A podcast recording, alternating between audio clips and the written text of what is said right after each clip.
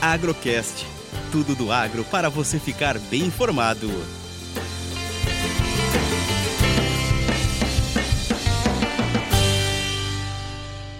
Mais uma análise café e dólar da mesa de operações da Minas Sul.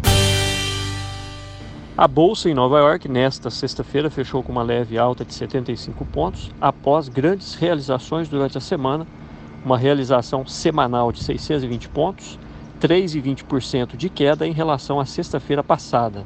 Uma pequena previsão de chuva para setembro e um outubro um pouco mais molhado contribuiu para esta realização.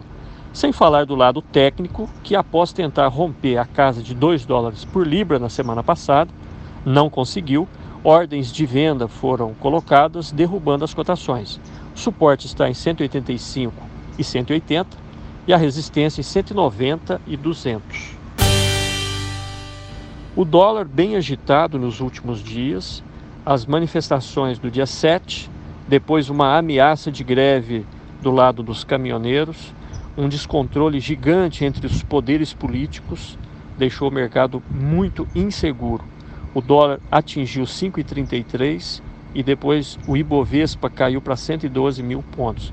À medida que o cenário político foi se acalmando, o dólar foi caindo e fecha a semana em torno de 5,25 e o Ibovespa voltou para 115 mil pontos.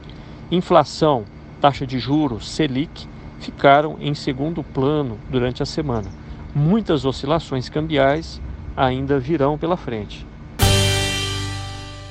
Mercado físico com baixo volume negociado, preços para cafés finos entre 1.050 e 1.070, safra 22.120, produtores praticamente terminando a colheita e preocupados com a florada e com as chuvas após a florada. Uma pequena quantidade de chuva agora pode induzir as plantas a abrir as flores e uma sequência de chuva é essencial para o pegamento dos grãos. Eu sou Eberson Sastre a todos um excelente final de semana.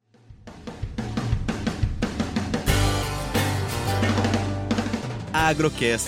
Commodities, economia, sustentabilidade e todos os assuntos relevantes do agro você encontra aqui.